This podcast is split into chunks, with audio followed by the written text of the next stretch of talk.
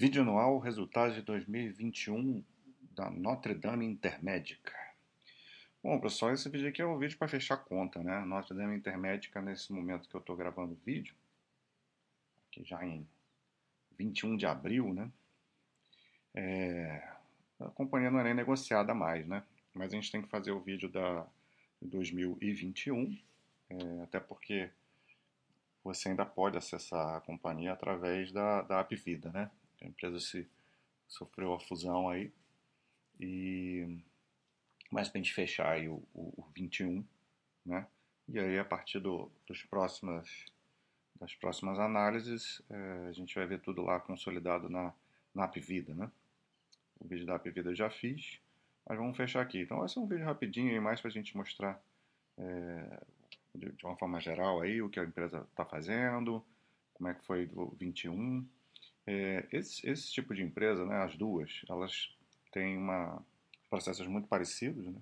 São empresas de planos de saúde, é, só que vai muito além. Né? Na verdade, é, é, planos de saúde seria limitar elas demais. Né? Óbvio que elas vendem os planos dela, mas elas oferecem um serviço é, médico, hospitalar e de odontológico de uma forma verticalizada, de uma forma completa. Né? Você tem, você é o beneficiário da, da da Intermédica, né, ou da, da Apvida, e você vai ter toda a assistência prestada pela própria empresa. Então, ela possui as clínicas, ela possui os hospitais, as, uh, os laboratórios, os, as clínicas de, de exames para diagnóstico e, e, por aí vai. Né? E são empresas que é, estão em forte crescimento, né? elas têm uma uma pegada de crescimento inorgânico muito forte, né? elas vão comprando é, outras empresas do setor e vão, vão, vão gerando sinergias né?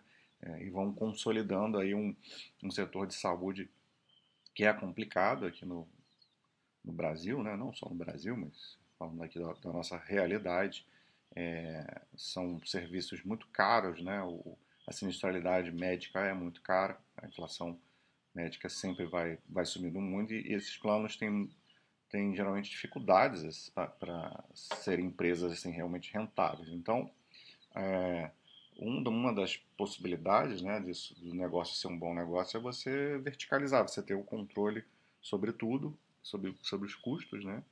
É, então, geralmente esses planos são planos um pouco mais baratos, né, mais acessíveis a, a variadas classes da população e não necessariamente são planos com é, de é, que você vai ter uma grande qualidade, né? Mas vai ter ali direitinho, né? É, uma opção para atendimento é, no geral muito melhor do que que quem depende apenas do, do serviço público, né? Do SUS. É, então é isso, né? Vamos vamos dar uma olhada rápida aqui é, no, nos resultados. Essas empresas elas têm, é, têm tendo resultados muito atípicos, principalmente por causa da, da pandemia, né? Em 2020 a gente teve um cenário de é, suspensão de, de procedimentos, consultas eletivas, então a sinistralidade no geral tendeu a cair muito né, em todos esses tipos de serviços.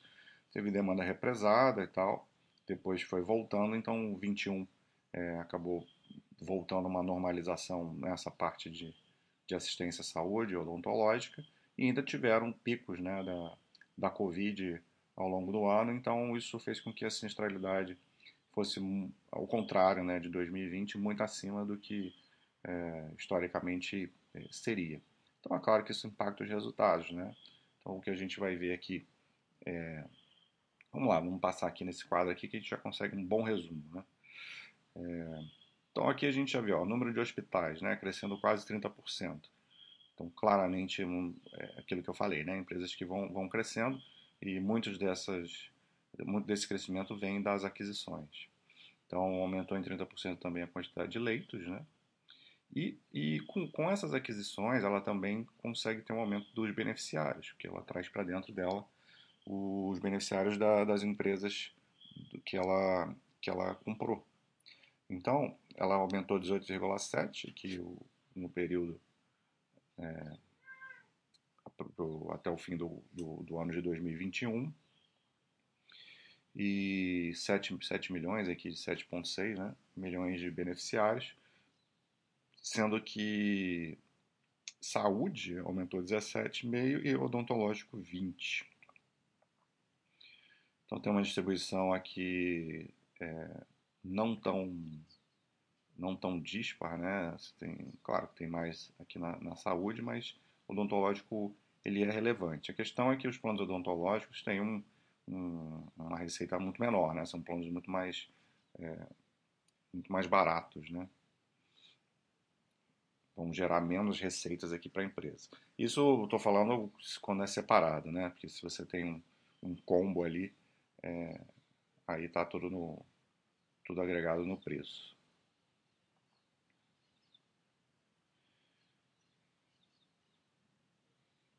Aí aqui a gente chega na, na receita, aí é onde a gente vai olhar aqui para o quadro, para a parte mais à direita, que a gente vai ver o, o, o anual, né?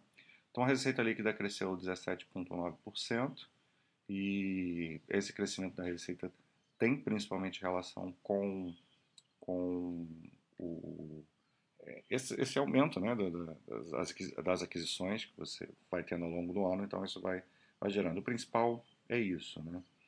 É, mais gente né, gerando, gerando receita. E é, o principal ofensor vai ser essas, vai, vai estar aqui nessa sinistralidade, é, que aqui é o, o fator mais importante é a sinistralidade caixa. Né? Tem outros fatores que afetam, mas o principal é aqui. Então você saiu de uma sinistralidade de 68,3, que é muito baixa para o setor, por conta daquela tipicidade de 2020, da, da Covid-19, e você deu uma subida aí muito fora do normal, né? 11 pontos percentuais, foi para 79,3%. Isso aqui já fica num patamar aí de um plano de saúde convencional, né? É, mas aí é que está, né? Assim, a vantagem, vamos dizer, dessa, dessas empresas que são verticalizadas é ter uma sinistralidade abaixo do que tem, a, a, em geral, planos de saúde simples, né? Que não são verticalizados. Mas, por conta dessas características é, atípicas de, do momento que a gente vive e essa sinistralidade aumentou muito. Aqui também entra, quando a empresa, como a empresa está adquirindo várias outras, é, vários outros ativos, né, que em geral possuem sinistralidades é, acima, né, assim, do que a GNDI ou a própria Apvida praticam, que é uma sinistralidade mais a ver com o mercado de planos de saúde, então, num primeiro momento, você traz essa sinistralidade para dentro do, da tua, do, do, do, teu total, né, do teu consolidado. E aí depois a empresa vai, vai é, captando as sinergias, né, fazendo todo o trabalho necessário que se, se tem depois de uma aquisição. E aí a sinistralidade tende a cair e voltar para patamares que a empresa pratica. Então, fica vários elementos que vão distorcer aqui então fica uma análise que, do ponto de vista do número, não faz muito sentido, né? E pior fica pensando que a empresa agora vai fazer parte lá do, do grande grupo, junto com a Apvida. Então, como eu falei lá no início, esse vídeo é mais para a gente fechar a conta e ter uma ideia é, do que a empresa está fazendo, antes de a gente poder analisar ela em conjunto. E aí, essa sinistralidade vai respingar em todo o resto. Aí você vai ter uma queda franca do lucro bruto, né? caiu 26%, 2,4 é, bi, e o EBITDA ajustado, que caiu 60%, né? 718, empresa que fazia EBITDA ajustado aí, é, de quase 2 bi, né? É, conjuntural, né? Isso é tudo conjuntural. E aí cai a margem também, esse aqui não, ah, esses números são os números que a gente vê a, a empresa praticar. A gente pode depois até dar uma olhada lá no histórico. E aí, fim, no fim das contas, acaba dando, a empresa teve prejuízo né, no ano de 171 milhões. Então tá aqui, ó, é, M&A, né, em 21, continu, é, as, as consolidações. É, e aí você vê aqui várias, né, tá bem pequena aí para ver no vídeo, mas tem várias é, aquisições que foram entrando, uma, duas, três, quatro, cinco, seis, sete, oito, nove, 10 até fevereiro né, de 22, já pulando, pulando o ano aqui. Né? E aqui em amarelinha a quantidade de leitos que foram entrando. É, e aqui embaixo ele, ele tem assim quando começou quando é, o início né, do, do, do, do, processo de aquisição e embaixo o final. É, alguns deles acontecem de uma forma espontânea, né, quase que rápida, outros demoram, é, levam todo um processo, né? Você começa num ano, termina no outro. Então, como a gente vê, é uma empresa que é muita aquisição, é, num curto espaço de tempo, então distorce bastante, né? O último foi esse Hospital do Coração em Duque de Caxias, que é uma referência na região, é, Grande Rio, né? A região metropolitana aí do, do Rio de Janeiro, município próximo aí da, da, da capital, né? E ela vai fazendo aí as integrações, as sinergias, como eu comentei, né? Aqui a GND, a parte sul, né? Minas Gerais. Então, uma empresa que está distribuída é, no âmbito nacional aí, geograficamente, e, e junto com a Apvida elas vão atender praticamente o Brasil inteiro. Então, vou passar aqui para ver se tem mais alguma coisa importante para falar, porque a ideia é que esse vídeo não seja realmente é, muito longo, né? Aqui a gente só para a gente ter uma ideia da, da, abertura da receita, né? O que eu falei lá de os planos de saúde é, comparados com os odontológicos, a diferença é muito grande, né? Você tem um número de beneficiários não é tão grande entre um e outro, mas o receitamento é, não tem nem comparação, né? Um plano de saúde aqui gerando 11, 11, 11 bi, né? De, de receita e o odontológico é só uma 328 mil aqui, né? Então, é, milhões, né? Então é muito muita diferença. E serviços hospitalares aqui gerando é, também um, um, percentual menor, mas basicamente três vezes acima do, do odontológico. Mas tudo vai agregando, né?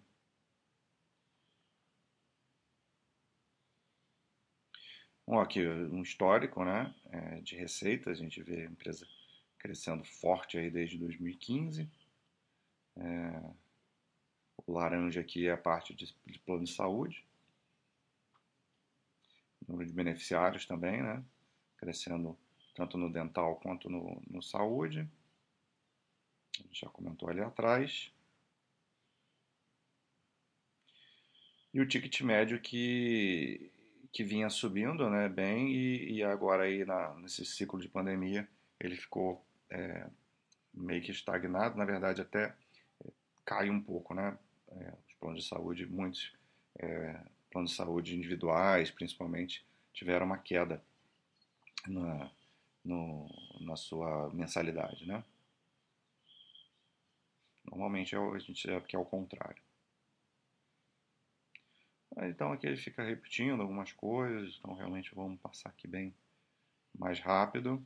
Um dos desafios né, desses planos de saúde são é, é o churn, chamado churn, que são os cancelamentos de contratos, né? Que a empresa, é, por exemplo, aqui, ó, vendas orgânicas, né? É, foi de 178 é, mil beneficiários, só que teve 700 mil cancelamentos. Então essa balança aqui tem que ser é, muito bem bem feita, porque sempre tem gente cancelando o plano de saúde. Aqui até ficou num num saldo, num saldo positivo, né? Mas muitas vezes você fica enxugando gelo aqui, né? Põe gente para dentro na mesma quantidade ou até mais de cancelamentos, dependendo do, do contexto. Então, o, os M&As são importantes porque aqui vai entrando né, líquido aqui, é 520 mil vidas.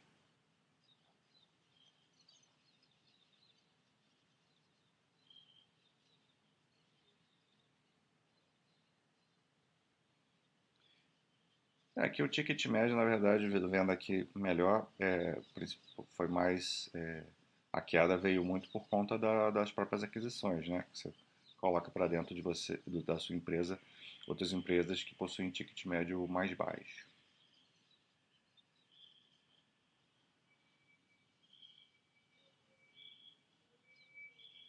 Aqui a sinistralidade, eu já comentei, né, que foi o grande ofensor.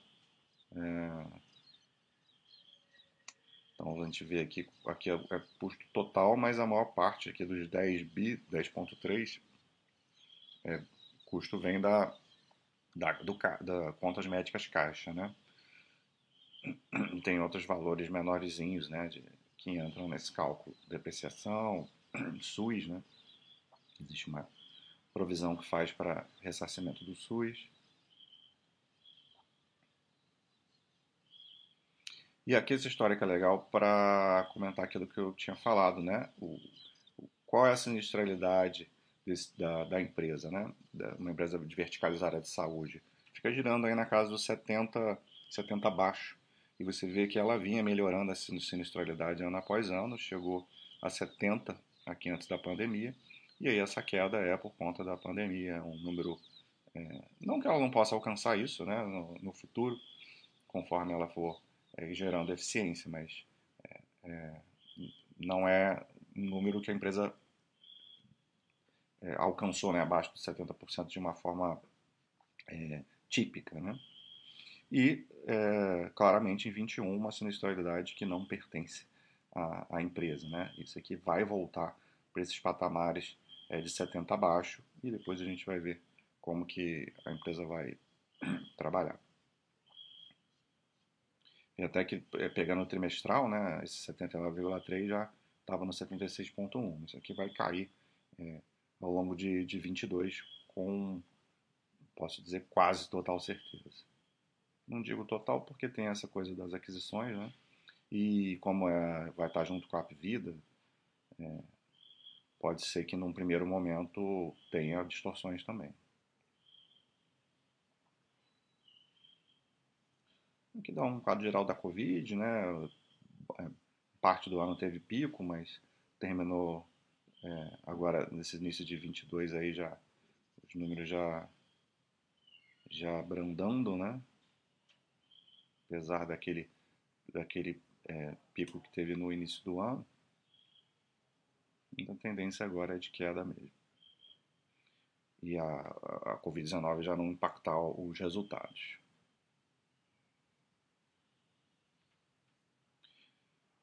Aí vai ter todos os detalhes aí, né, despesa administrativa, mas que realmente não faz sentido a gente ficar avaliando. Então vamos passar direto para ver se tem alguma coisa mais relevante. Eu já, já comentei os números, né? Então já falei do EBITDA aqui, o, o, inclusive o motivo da queda do EBITDA tão forte, que foi a sinistralidade.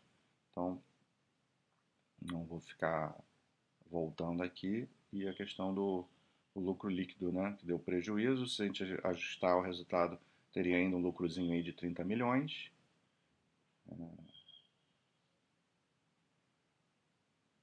A gente vê que é uma empresa que vinha com histórico de lucros crescentes, né?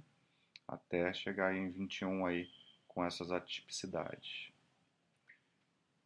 E aqui a parte de, de dívida da empresa, a empresa que está no momento com uma alavancagem é, mais forte 2.7 aqui por esse por esse pelo release aqui da empresa que também está fora aí das características da, da empresa e é uma coisa mais de, de momento também. Tem muito a ver com essa esse, esse crescimento forte aí que a empresa está fazendo. E é isso né? Vamos só dar uma olhadinha ali no